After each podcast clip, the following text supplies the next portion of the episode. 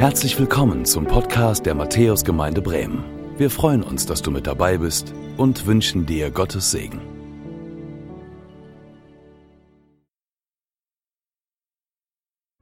Herzlich willkommen auch von mir zu diesem Online-Gottesdienst. Schön, dass du dabei bist. Die vergangenen Wochen haben uns vor besondere Herausforderungen gestellt. Als Matthäusgemeinde haben wir in diesen Herausforderungen aber auch eine Chance gesehen, neue Wege zu gehen, eine Chance gesehen, etwas auszuprobieren.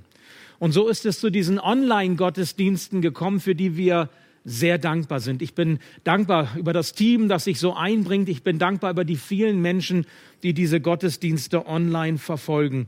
Und Trotz des Versammlungsverbotes haben wir so die Möglichkeit, miteinander in Kontakt zu bleiben in diesen schwierigen Zeiten. Mittlerweile ist so mancher dabei, der sonst hier gar nicht sonntags in die Kirche kommt. Und ich möchte besonders dir ein herzliches Willkommen sagen.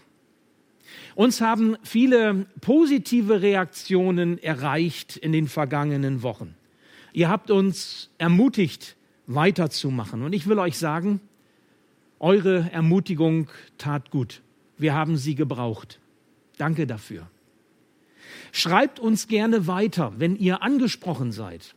Durch die Predigten, durch die Moderationen, durch die Lieder. Aber eins ist mir besonders wichtig. Wenn Gott in euer Leben hineinspricht, wenn ihr etwas erlebt mit Gott durch das, was in den Online-Gottesdiensten euch zu Herzen ging, dann würde ich mich freuen, wenn ihr uns ein Stück weit daran Anteil gebt. Schreibt es uns, nehmt uns mit hinein, das ist besonders ermutigend für uns. Gott ist groß, ihm ist nichts unmöglich. Auf ihn wollen wir auch in diesen verrückten Corona-Zeiten hören. Und so ist es mein Wunsch für diesen Gottesdienst, dass Gott in dein Leben hineinspricht, wenn du jetzt an diesem Karfreitag diesen Gottesdienst online verfolgst. Sieht man unsere Kirchenwand draußen im Gemeindezentrum, steht vor der Gemeinde, dann erkennt man eine große Plakatwand. Eine Plakatwand, auf der ein, Schrift, ein Schriftzug steht, ich halte dich Gott. Und ebenso lautet auch die Reihe, in der wir uns gerade befinden. Ich halte dich, sagt Gott. Es ist mir ganz wichtig, dass wir in diesen Zeiten, wo so viel Negativbotschaft unsere Herzen erschwert, wir Positivnachrichten haben, Botschaften haben, die uns herausholen, herausziehen, die uns ja ein Stück aus diesem Sumpf herausholen, der uns manchmal gefangen nimmt. Wir brauchen Halt. Halt in unsicheren Zeiten ist gut. Halt ist wichtig. Und Gott selbst möchte dir diesen Halt geben. Es ist so, als würde Gott dich unterhaken und mit dir deinen Weg gehen, dass du sicheren Schrittes vorankommst. Und das ist es, was ich dir wünsche. Er kann das. Ihm traue ich das zu. Ich sehe, wie das gehen kann, wenn ich auf Jesus blicke. Wenn ich mir klar mache, was Jesus für uns getan hat.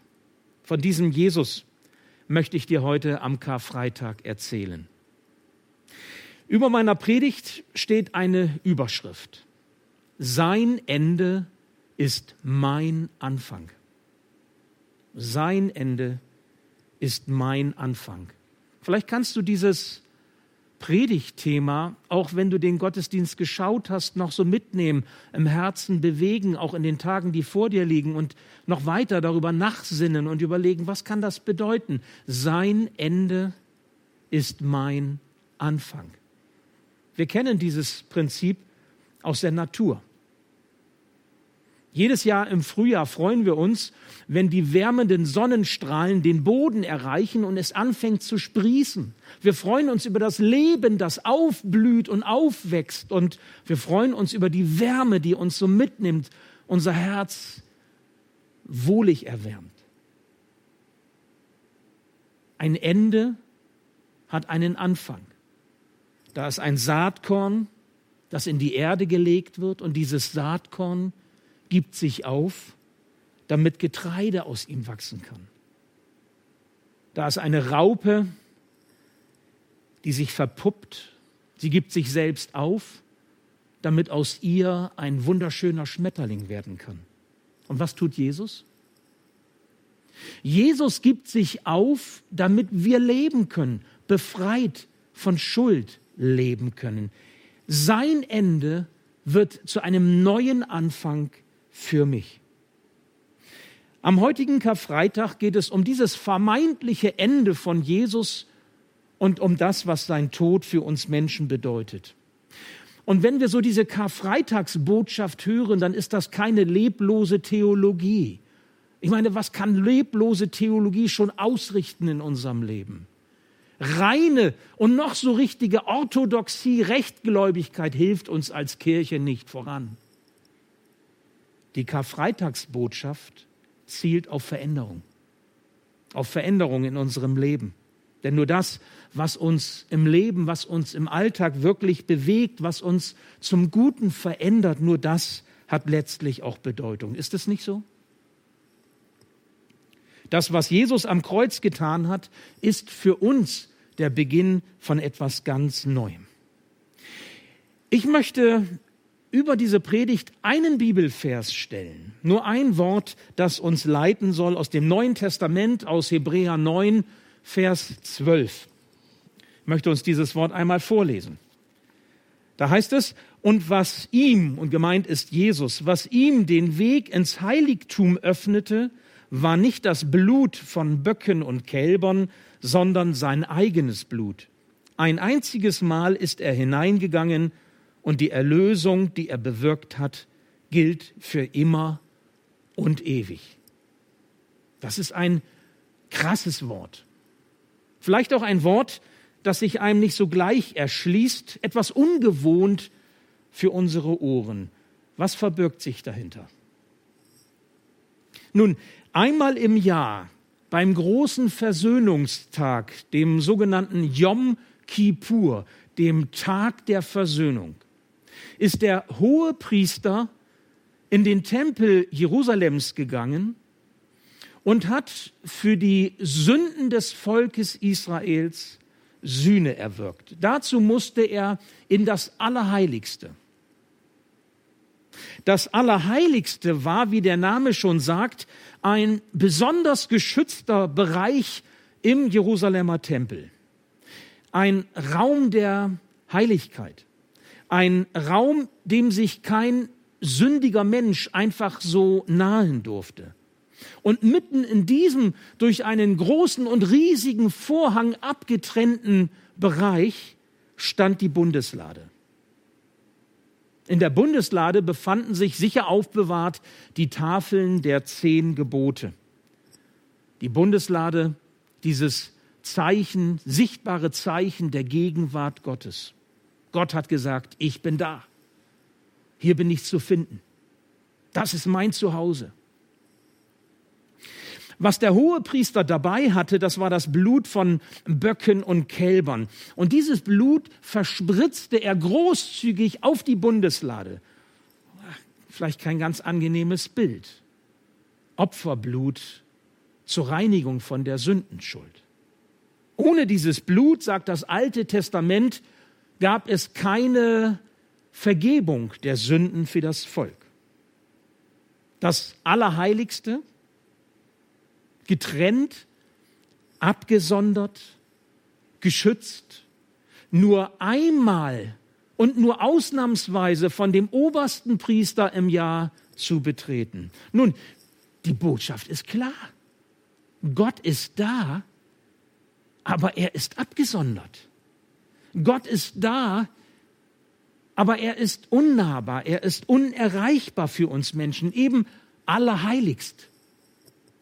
Es ist, als spräche Gott ein Kontaktverbot aus. Als würde er sagen, du und ich, wir können nicht einfach so zusammenkommen. Meine Heiligkeit passt nicht zu deiner Sündhaftigkeit, zu deiner Unvollkommenheit.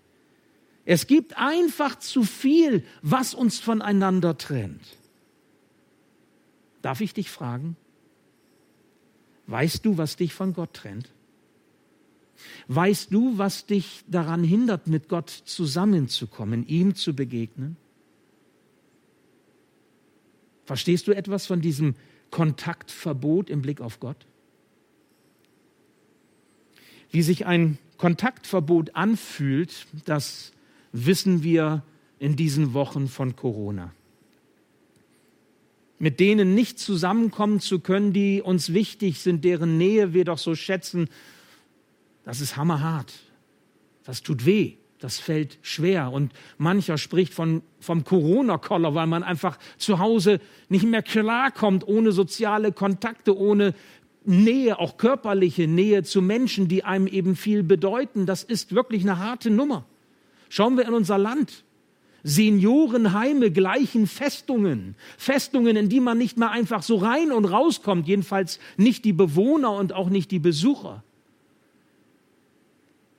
Würde man in ein Krankenhaus gehen wollen, kommt man da nicht rein, weil die Sicherheitsleute an den Eingängen Wache stehen und Wache halten. Und aus Telefongesprächen mit manchen Gemeindegliedern weiß ich, dass sich einige wie zwangseingesperrt erleben oder sollte ich besser sagen, wie ungewollt ausgesperrt, wie sozial gezwungenermaßen isoliert. Das ist heftig. Das fällt schwer. Gott ist da, auch in unserem Alltag, in unserer Welt, in unserem Leben, in unseren Träumen, ja in unseren Wünschen. Er ist auch da in unseren Ängsten und Befürchtungen. Er ist da, aber wir können nicht einfach so mit ihm zusammenkommen, wie wir wollen, so wie wir sind. Da ist etwas, was uns von ihm trennt. Kontaktverbot mit Gott.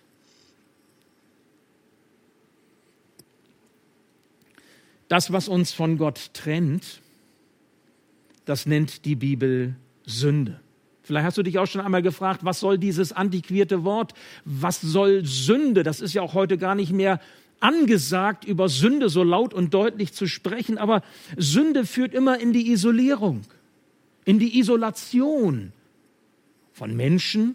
Wenn wir schuldig werden miteinander, dann führt das zu einer Trennung, dann ist keine Vertrauensbasis mehr da, dann ist Gemeinschaft bedroht und angefochten. Aber Sünde führt vor allem auch in die Isolation von Gott, in die Trennung von Gott. Und diese Trennung kann auch ganz schön wehtun. Weißt du warum? Ich möchte es dir sagen. Weil wir eigentlich als Geschöpfe Gottes eine naturgegebene Sehnsucht nach der Nähe zu Gott haben. Jeder Mensch, davon bin ich zutiefst überzeugt, hat eine natürliche Sehnsucht danach, mit dem Schöpfer im Einklang zu leben, eine Sehnsucht danach, mit ihm zusammenzukommen, irgendwie Kontakt und Gemeinschaft zu ihm zu haben. Hast du dich auch schon einmal gefragt, warum wir Menschen eigentlich religiös sind? Wieso ist das eigentlich so? warum wir uns nach etwas Transzendentem sehnen, nach etwas Höherem über uns, warum wir Gott suchen, auch wenn wir ihn vielleicht ganz unpersönlich sehen, wenn wir ihn abstrakt betrachten und ihm anderen Namen geben. Hast du dich auch schon einmal gefragt, warum so viele Menschen, und wenn sie sich auch noch so aufgeklärt geben, abergläubisch sind? Als Menschen die der Schöpfer als sein Abbild geschaffen hat, sind wir auf Beziehung zu ihm hingeschaffen.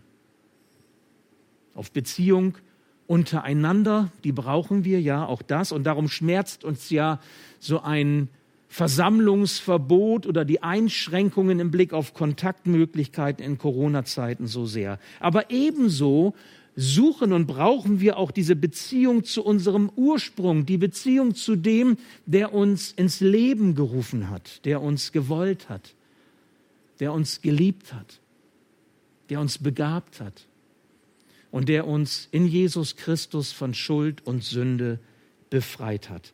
Und verhindern tut das unsere Sündhaftigkeit. Verhindern tut das diese Sünde, die uns immer trennend von Gott im Wege steht. Ich möchte es einmal mit einem aktuellen Bild ausdrücken und ich weiß, jedes Bild, das man erklärend hinzuzieht, hat so seine schwachen Seiten, das ist mir klar. Ich bitte um Nachsicht dafür, aber es kann etwas veranschaulichen. Vielleicht vielleicht ist es mit der Sünde ja wie mit einem Virus. Und zwar mit einem Virus, der eine hundertprozentige Ansteckungsrate hat. Es ist interessant, dass Gottes Wort die Bibel in diese Richtung spricht, wenn es darum geht, die Trennung von Gott zu beschreiben, in die Menschen von Geburt an hineinkommen, in die sie hineingeboren werden quasi, obwohl sie doch eigentlich auf Beziehung zu ihm hin, auf Gemeinschaft mit ihm angelegt sind. Da heißt es im Römerbrief Kapitel 3, Vers 23, Paulus sagt das, denn alle Menschen haben gesündigt und das Leben in der Herrlichkeit Gottes verloren. Alle Menschen haben gesündigt und die Herrlichkeit, die große Freude in der Gemeinschaft mit Gott, im Einssein mit ihm haben sie verloren. Die Virussünde greift radikal in unser Leben ein. Sie stört, zerstört diese lebenswichtige Beziehung zu Gott. Und die Frage ist auch hier, was ist eigentlich unser Heilmittel? Was kann uns helfen, diese Negativwirkung des Sündenvirus aufzuheben? Was verhindert bei uns die todbringende Krankheit, die über unsere Ewigkeit bei Gott entscheidet?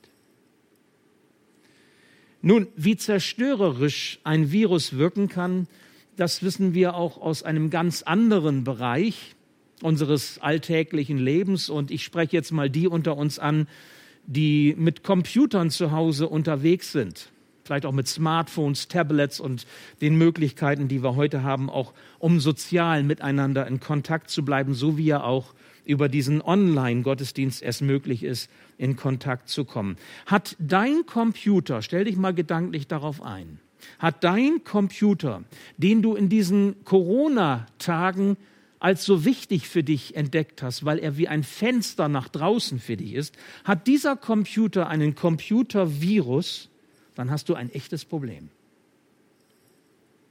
Stell dir einmal vor, dein Bildschirm zeigt dir die Meldung irreparabler Systemfehler.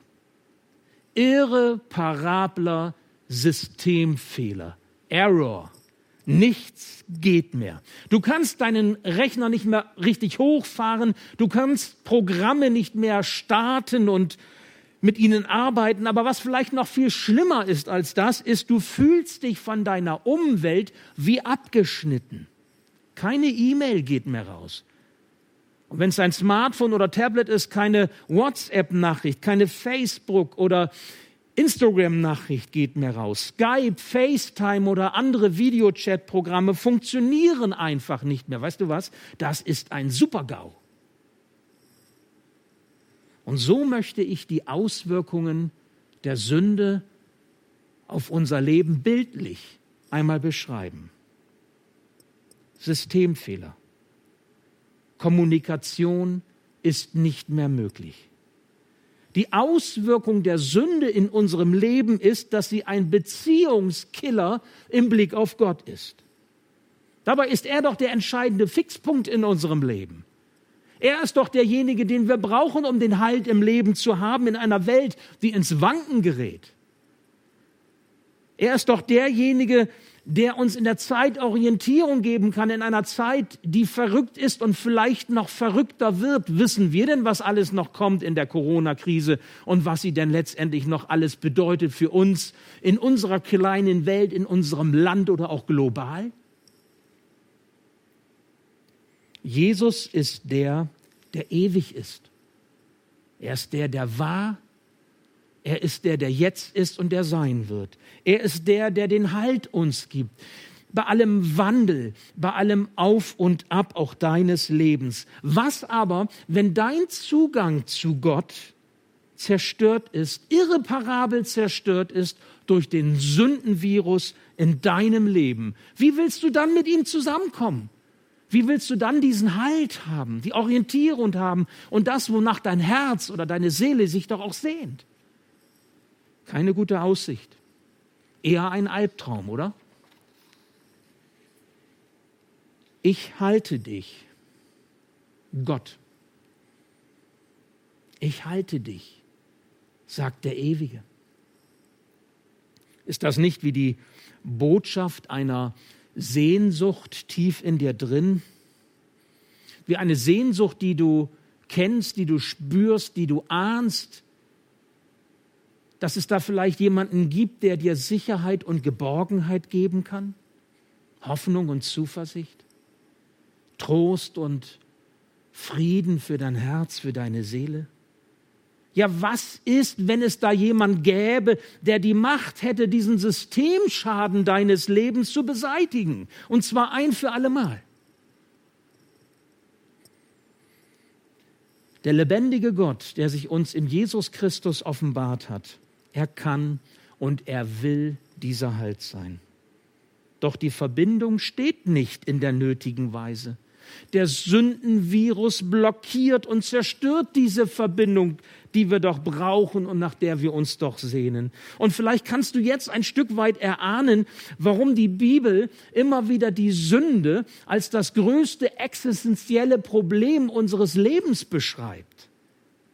Das soll nicht destruktive Botschaft sein, sondern das ist Realität, die nun mal zunächst erschreckt, aber für die es eine Lösung geben soll.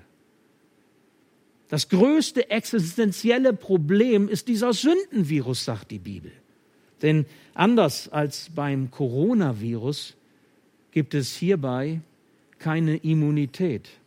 Wie gesagt, hundertprozentige Ansteckungsrate und die ist garantiert tödlich.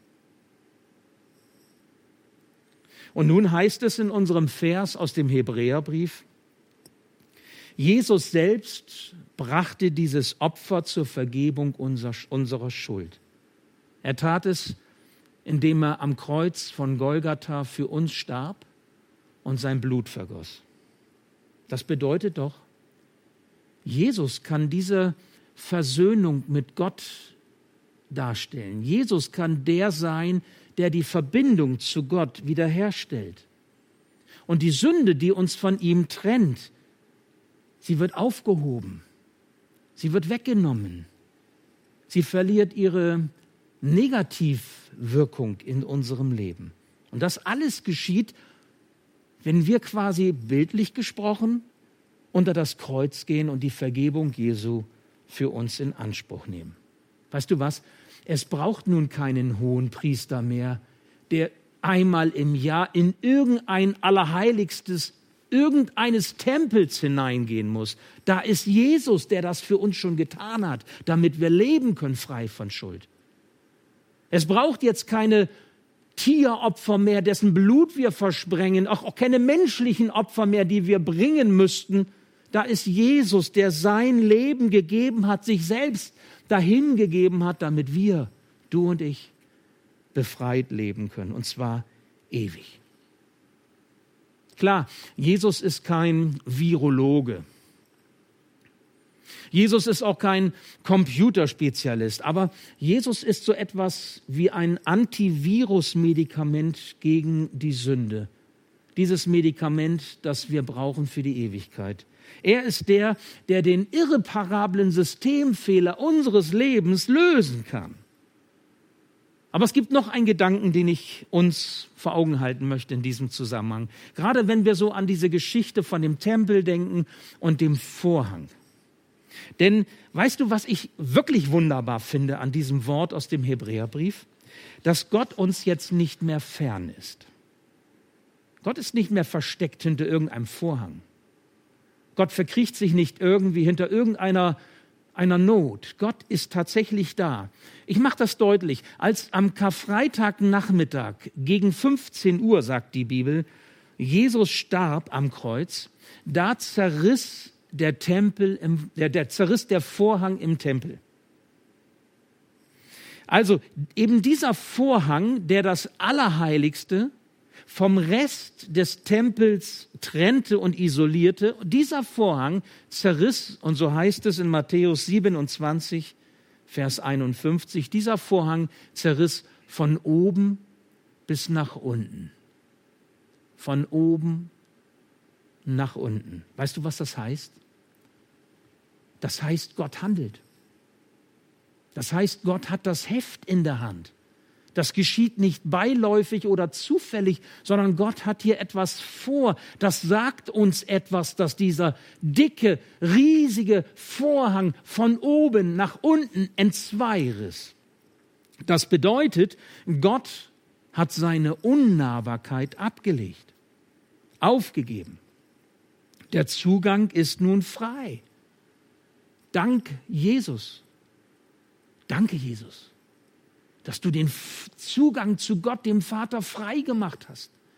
Dass du den Vorhang zur Seite gemacht hast, damit wir hindurchgehen können, um in diese Gemeinschaft neu eintreten zu können, durch die wir durch die Sünde getrennt waren. Nun darf jeder kommen, egal wie er ist, egal was er mitbringt, egal welche Schuld ihm drückt, egal was auch immer ihn oder sie von Gott trennen mag. Ich möchte dich bitten, dir einmal gedanklich etwas vorzustellen. Stell dir vor, du stehst im Tempel vor diesem Allerheiligsten und hast vor dir diesen Vorhang. Einen dicken, schweren Vorhang bis hoch an die Decke. So hoch wie die Kirche hier vielleicht ist und ein Riesenvorhang, der da hängt. Und auf einmal reißt dieser Vorhang in zwei. Von oben nach unten. Gott sorgt dafür, dass der Blick in das Allerheiligste offen ist für dich. Und Jesus steht vor dir in diesem allerheiligsten Bereich, den Gott für dich öffnet, und er guckt dich an. Er guckt dich an und du merkst in seinem Blick, er hat mich lieb. Er verurteilt mich nicht. Er nimmt mich so, wie ich bin. Ich bin ihm wichtig. Und du spürst, dein Herz wird warm, so wie ich von den Sonnenstrahlen gesprochen habe. Du merkst auf einmal, sein Blick ist wie ein Wärmeblick, der dein Herz und deine Seele berührt. Und dieser Jesus sagt zu dir, komm, komm zu mir, so wie du bist. Mit allem, was zu dir und deinem Leben dazugehört. Bringe es mit. Behalte es nicht zurück. Lege es bei mir ab. Unter das Kreuz. Nichts soll dich mehr von mir trennen. Ich bin für dich gestorben. Du kannst frei sein. Mein Ende darf zu einem neuen Anfang für dich werden. Willst du das? Das ist die Frage heute am Karfreitag. Willst du das? Ich lade dich ein, ein Gebet, das ich nun sprechen möchte, zu deinem Gebet zu machen. Es war auch eine positive Reaktion, die wir in den Gottesdiensten immer wieder bekommen haben, dass Menschen gesagt haben, kann ich das Gebet haben? Ich würde es gerne noch mal nachsprechen. Oder ihr habt ja die Möglichkeit, äh, online diesen Gottesdienst und auch dieses Gebet immer wieder euch auch anzuschauen. Ihr habt es vor Augen. Wenn du dieses Gebet mitsprichst, zu deinem Gebet machst, dann stellst du dich quasi vor Jesus. Der Vorhang ist auf, Jesus schaut dich an und du schaust auf Jesus.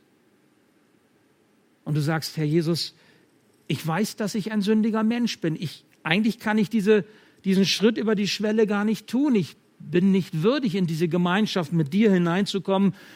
Du bist heilig, du bist großartig, du bist wunderbar und ich bin ein Sünder. Wie soll das funktionieren? Aber ich möchte glauben, dass du am Kreuz meine Schuld vergeben hast. Die Schuld, die mir bewusst ist, ich möchte sie dir nennen. Und da hilft es auch ganz konkret, zu werden und auch zu formulieren, was du als trennend weißt, was zwischen Gott und dir steht und dass du es ihm sagst, dass du ehrlich wirst, dass du es ihm bekennst. Ich glaube, dass Gottes Vergebung in Jesus Christus auch groß genug ist, die Schuld zu vergeben, die dir jetzt nicht bewusst ist, an die du nicht so denken kannst, weil du, es dir vielleicht nicht einfällt, aber auch diese Schuld ist durch Jesus vergeben, wenn du so kommst und diesen Schritt wagst, in die Gemeinschaft mit Gott hinein durch Jesus, der den Vorhang für dich aufgetan hat. Und du wirst in diesem Gebet dann sagen können, ich möchte von nun an mit dir leben, Jesus. Du bist der Hoffnungsgeber, du bist der, den ich brauche. in dieser Zeit, die so verrückt ist, wo alles verrückt ist. Ich möchte den Halt haben, der nicht verrückt ist, sondern der mir Orientierung und Hilfe gibt. Aus deiner Gnade will ich leben, Tag für Tag. Danke, dass du mich so annimmst, dass du mich liebst, wie ich bin. Das ist dieses Gebet. Und ich lade dich ein, dieses Gebet zu deinem Gebet zu machen, es mitzusprechen in deinem Herzen oder wenn du möchtest, auch laut vor dem Bildschirm. Sei es drum, auch wenn dich Menschen hören. Es ist wie ein Schritt über die Schwelle, durch den offenen Vorhang hin in die Gemeinschaft mit Gott durch Jesus Christus. Jesus steht vor dir und er schaut dich an mit seinem liebenden Blick und er ist für dich da. Ich möchte beten. Herr Jesus Christus, ich bin ein sündiger Mensch und bin vor, vor dir getrennt, von dir getrennt. Doch du bist zur Vergebung meiner Schuld gestorben. Du hast damit den Zugang zu Gott frei gemacht. Ich bitte dich nun um Vergebung. Schenke mir einen neuen Anfang durch deine Erlösung. Was ich erkenne und was mich von dir trennt, lege ich ab unter dein Kreuz und ich will glauben, dass deine Vergebung auch für die Schuld ausreicht, die mir nicht bewusst ist. Ich möchte von nun an mit dir leben, aus deiner Gnade, Tag für Tag. Danke, dass du mich liebst und annimmst, so wie ich bin. Amen. Danke fürs Zuhören. Wir hoffen, dass du heute inspiriert und ermutigt wurdest durch Gottes lebendiges Wort. Unser Gebet ist, dass es viel Frucht bringt. Weitere Infos findest du unter www.matthäus.net.